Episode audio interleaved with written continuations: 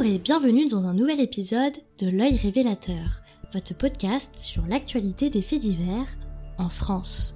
Je suis votre hôte, Inès, et je vous invite à plonger avec moi dans l'actualité du 16 février 2024. Commençons par un acte de violence choquant survenu à Angers, dans le quartier de la Roseraie.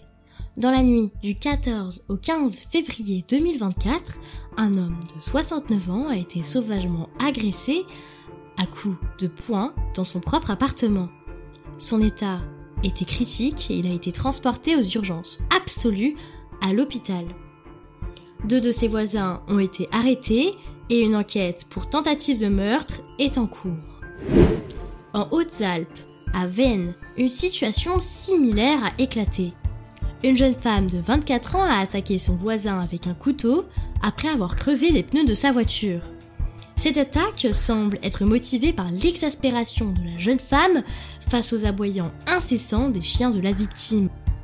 Les blessures de l'homme ont nécessité une intervention médicale et la suspecte est actuellement en garde à vue pour violence avec arme. Passons maintenant à un cas que nous avons déjà vu cette semaine et qui suscite une vive inquiétude à Niort, la disparition du jeune Erwan survenu le 11 février 2024. Une enquête pour non-assistance à personne en danger a été ouverte après que sa famille ait porté plainte contre la discothèque où il a été vu pour la dernière fois.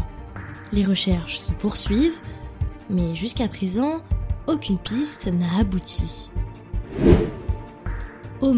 Un homme de 75 ans a été retrouvé mort dans son appartement le 15 février.